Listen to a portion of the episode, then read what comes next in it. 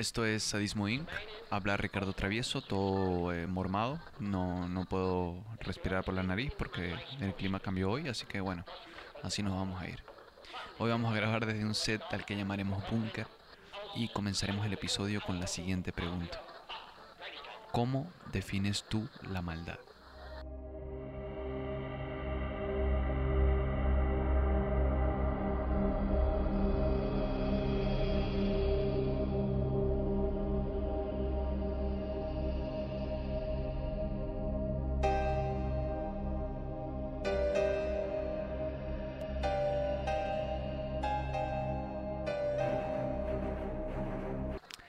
Esta pregunta por sí sola puede ser todo un espectáculo, pero hoy justo nos vamos a referir a la maldad como los motivos que tienes para infligir dolor a otros.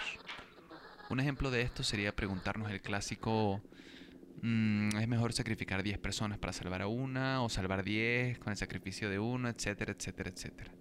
Hablar de lo que construimos en el imaginario colectivo como, digamos, maldad sería suficiente para llenar un episodio completo, varios episodios completos. Pero hoy nos vamos a concentrar en un tipo específico de maldad, para intentar comprender cómo es que los planes para eliminar más de 6 millones de personas comenzaron con un particular conflicto entre padre e hijo. Hoy comenzamos la trilogía sobre Heinrich Himmler, la mano derecha de Hitler y el verdadero terror del Tercer Reich. Eso que suena ahí es algo tenebroso que está sonando, es un árbol que choca contra la ventana porque está sonando el, el viento, etc. Parte 1. Mi ar... Fuck. Parte 1. Mi arma es ideológica. Estamos en Múnich, Alemania, en 1900. Hebert y Ana María se casan, tienen tres hijos y uno de ellos resulta ser el más grande asesino que ha existido. Pero no es tan sencillo, así que vamos de nuevo. Hebert y Ana María se casan, tienen tres hijos y logran el ideal de la época. Que para 1900 es una vida que se caracteriza por, digamos, trabajar duro, comprometerte con tus hábitos diarios y, sobre todas las cosas, con el sustento de los valores mediante la religión.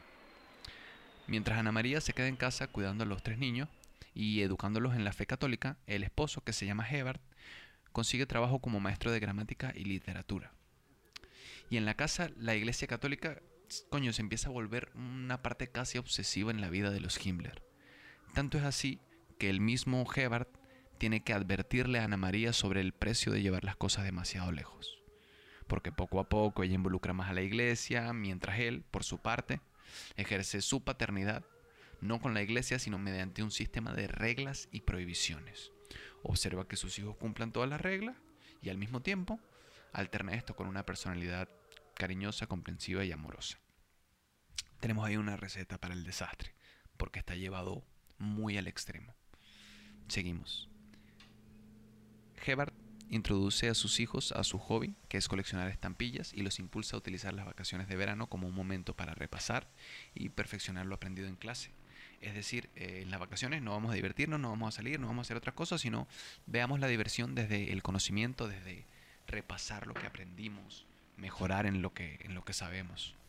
Prueba de esto es que cuando uno de sus hijos enferma y pierde más de la mitad del primer año escolar, su padre redobló sus esfuerzos en su enseñanza desde casa, al punto de lograr colocar al niño entre los mejores de la clase para final del segundo año. Todo esto, recordemos que es antes de la Primera Guerra Mundial, y los Himmler ahora viven en un buen apartamento, pero de ninguna manera, digamos, en las zonas eh, exclusivas de la ciudad. Ahí está el... Ahí está. Heinrich creció en un hogar bien acomodado y los estudios realmente no fueron problema para él. Durante toda su vida más bien tuvo problemas con dolores de cabeza, dolores de estómago recurrentes, incluso hasta tuvo tuberculosis. Su padre, para hacerlo más fuerte, con la creencia de que un cuerpo fuerte no permitirá entrar en eh, enfermedades, eh, optó por hacerlo ingresar en un colegio católico en el que la actividad física era objetivo principal de la enseñanza humanística. Es decir, el tipo se iba a poner fuerte porque se iba a poner fuerte, pero esto realmente no funcionó. Y Heinrich nunca pudo gozar de un físico viril y atlético, y más bien tuvo que soportar el sentirse objeto de la burla, pendejo, de los compañeros. Entonces, mm, para recluirse, intimidado de todo esto, eh, vuelca todo su empeño en temas históricos germánicos, llegando además a estudiar filología y filosofía y en su juventud entrena casi a diario con pesas para combinar estas dos artes, pero realmente solo se hace fuerte de la mente, es decir, inteligente y, y con una inteligencia muy particular. De hecho, sus compañeros lo recordarían como una persona estudiosa, aunque sin ningún amigo. Además, algo que es interesantísimo en esto, que realmente es una locura, es que siempre fue el segundo de la clase en cuestión de calificaciones. Y el ser siempre el segundo tras, tras alguien iba a ser una constante en toda su vida. Cuando su padre se vuelve director de la escuela donde Heinrich estudia, lo obliga a espiar a los demás alumnos para obtener información sobre su familia. Y así adquirió el, el nombre y la fama de soplón, Heinrich pasaba tanto tiempo enfermo que de verdad había asimilado los intereses de su padre y le gustaba coleccionar estampillas, escribir en su diario, estudiar e irse familiarizando sobre todo con mitos y leyendas. Intereses que lo acompañarían hasta su muerte que jugarían un papel fundamental en el desarrollo de Heinrich. Para la época, Heinrich no representaba de ninguna manera el ideal de hombre que se buscaba, por lo que se aisló y se refugió en la soledad en sus lecturas y sus estudios, y compensaba su falta de relacionarse con los demás con violencia. Se, comenzó a volver muy explosivo, como si fuera mucho más inteligente que el resto, como si no lo comprendieran. Su padre de inmediato se dio cuenta de esto e hizo todo para evitar que su pequeño hijo se metiera en problemas. De hecho, aquí hay un, pasaje del, del, diario de Henry Himmler, el 12 de marzo de 1910, es decir, tenía 10 años, y dice, Debo confesar que fui muy perezoso y que a menudo he olvidado escribir en mi diario. Mi hermana mayor y yo fuimos a ver la obra Los Misterios de la Pasión en la iglesia. Me gustó mucho el juego de personajes de Cristo y Judas. También me gustaron sus vestuarios. Ahora, ya entrando en la secundaria y decepcionado consigo mismo por no poder conquistar eso que para 1910 representaba virilidad, fuerza, poder, todo, volcó su interés en la Primera Guerra Mundial. Lo hizo tanto así que abandonó la escuela secundaria para ingresar al ejército alemán. Pero no lo dejaron ingresar porque estaba muy chiquito. Puta, no jodas con eso. Ahora, estaba tan clavado que apenas cumple la edad reglamentaria, comienza a entrenar como cadete del ejército el primero de junio de 1918. Y después de casi un año de estar entrenando, entrenando, entrenando, el 11 de noviembre de ese mismo año, eh, finaliza la Primera Guerra Mundial y la guerra deja 9 millones de soldados y 7 millones de civiles muertos, Alemania destruida en una posición terrible y a Heinrich Himmler triste por no poder formar parte de su sueño que era ser militar. Aquí vamos a entrar un poco en contexto. El acuerdo de paz que firmaron las naciones luego de la Primera Guerra Mundial es conocido como el Tratado de Versalles. Fue firmado por los aliados por un lado y por Alemania en el otro. Dada la naturaleza desastrosa de todo este conflicto, los vencedores, es decir, los aliados, coño, se aprovecharon muchísimo y les impusieron unas cláusulas y reglas sin darles voz ni voto sobre ellas. De hecho, cuando hablamos del Tratado de Versalles tenemos que recordar que es solo uno de los muchos tratados que se firmaron, pero nos sirve en este momento para poner un ejemplo de las limitaciones que se impusieron a Alemania en ese momento. Aquí algunas de ellas. Reducción del ejército alemán a solo 100.000 hombres. Alemania tiene que entregar gran parte de su material militar y naval, además de prohibírsele la fabricación de armamento de guerra se le impone una deuda de 30 mil millones de dólares que apenas acabaron de pagar en 2010. Alemania firmó para aceptar también toda responsabilidad moral en la guerra y encima grandes territorios alemanes fueron otorgados a fuerzas aliadas. La población obviamente consideraba este tratado una humillación y quienes lo firmaron eran llamados criminales por todo el mundo. Entonces, aquí tenemos un Heinrich Himmler adolescente que no solo está frustrado por no haber podido pelear por su país, sino que ahora le es imposible dedicar su vida al ejército, ya que pues, el ejército se redujo y no aceptan nuevos reclutas. A regañadientes, el tipo termina estudiando agricultura, pero puta, ve, ve la agricultura desde un punto totalmente distinto. Uno de los conceptos que lo obsesiona es la llamada Blut and Boden, que significa sangre y tierra. Y habla sobre una sociedad alemana que regresa a sus raíces folclóricas y así comienza una economía basada en la agricultura, pero también habla de convertirnos en una raza aria pura y biológica y que al hacerlo Alemania se fortalecería tanto como para crear un imperio. Para el joven Himmler, que es fan de las mitologías y las leyendas, este texto se clava en su mente para siempre. Ahora, para comprender por qué se convirtieron en eso para él, hay que entender la frustración e ira que comienza a acumularse en Heinrich. Podemos tomar en cuenta la hiperinflación que sufrió Alemania de 1922 al 23, cuando una barra de pan pasó de costar 165 marcos a más de mil millones para finales de año. Esto tiene un efecto muy dramático para él, pero sobre todo para la población alemana. Están cansados, están humillados, se sienten destruidos de la noche a la mañana, lo pierden todo. Ahora, cuando Alemania, por lo mismo de estar tan jodida, deja de pagar la deuda con los aliados, estos hijos de puta se lo hacen saber y mandan tropas francesas y belgas a penetrar el país, lo que hizo que la gente se humillara mucho más y tomaron uno de los bienes más preciados del país, que es el Ruhr, el centro industrial del país.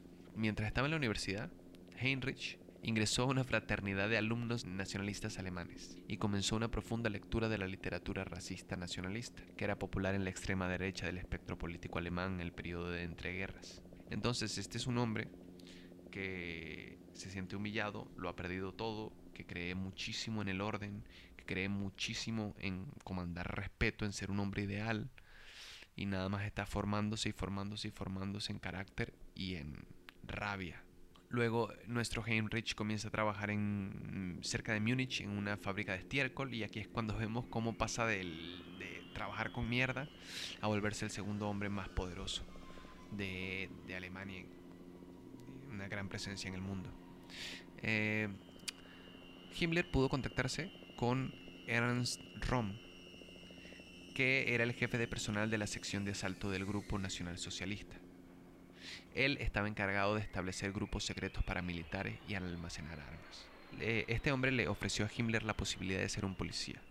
Ahora, quizá no un policía de verdad, sino uno alternativo, un policía de los grupos paramilitares secretos, pero Himmler lo único que vio fue la posibilidad de cumplir el sueño que le, que le había sido arrebatado de muy joven. Y en agosto de 1923, Heinrich Himmler, a sus 23 años, se convirtió en el miembro número 14.303 del partido nazi. Ahora, una pequeña anécdota para concluir. El Partido Obrero Alemán tiene de sede una pequeña cervecería en Baviera y se la pasa fantaseando con encontrar la forma de salvar a Alemania. Pero el 8 de noviembre de 1923, un hombre pide una cerveza en la barra mientras un militar condecorado da su discurso. Le traen un tarro inmenso y el hombre se lo toma a fondo blanco de gilo mientras el discurso se escucha de fondo. El hombre se acaba la cerveza y obviamente ya está borracho, por eso le llamaremos de ahora en adelante el borracho, y acto seguido estampa la mierda esa de vidrio contra el piso. Y la gente voltea, ¿qué pasa con este? ¿Qué, qué, qué mala copa? Y entonces lo que viene a continuación me parece sacado de un cómic. El borracho se abre la gabardina. Me imagino que la gabardina ondea y todo, todo el mundo callado. Y entonces enseguida se quita la gabardina y vemos que trae un chaque negro espectacular. Y en su solapa hay dos cruces, una de hierro de primera clase y otra de hierro de segunda. Ambas son condecoraciones militares de valentía. A estas alturas el borracho se le sube, se le sube el pedo bien culero y se trepa sobre una silla. La multitud está como que vergas con este tipo, ¿no? Y arriba de la silla, en un movimiento, saca su pistola, la ablanda en el aire y grita.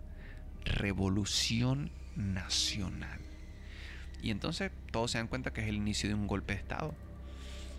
Y de hecho se, concentró tanta gente que no habían ni salido de la cervecería y ya decían que había un gobierno provisional. Toman de rehén al gobernador de Baviera y al día siguiente la policía sigue las órdenes del borracho. Los golpistas se dirigen al ayuntamiento, liderados por el borracho, mientras atrás nuestro protagonista Heinrich Himmler a sus 23 años, ondea la bandera del partido nazi y está emocionado. Es la primera vez que participa en una actividad así. Está vuelto un niño.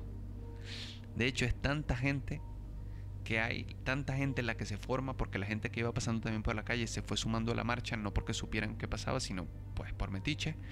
Y a la policía le costó mucho eh, llegar al, al borracho. Pero el borracho logra escapar, le disparan y se refugia en una trinchera. Y durante tres días planea su suicidio y escribe una carta. Ahora, finalmente, como Jesucristo, el borracho sale el tercer día y lo atrapa la policía y lo encierra. El borracho entra con 34 años y sale con 35. Obviamente sobrio, por lo que ahora sí podemos llamarlo por su nombre, Adolf Hitler. Y este es, o esta va a ser la primera vez que Heinrich va a tener contacto directo con Adolf Hitler. Muchas gracias por escuchar esta primera pequeña parte. El próximo lunes sacamos la segunda parte de esta trilogía sobre Himmler y nuevamente dándole a ustedes muchísimas gracias por escuchar.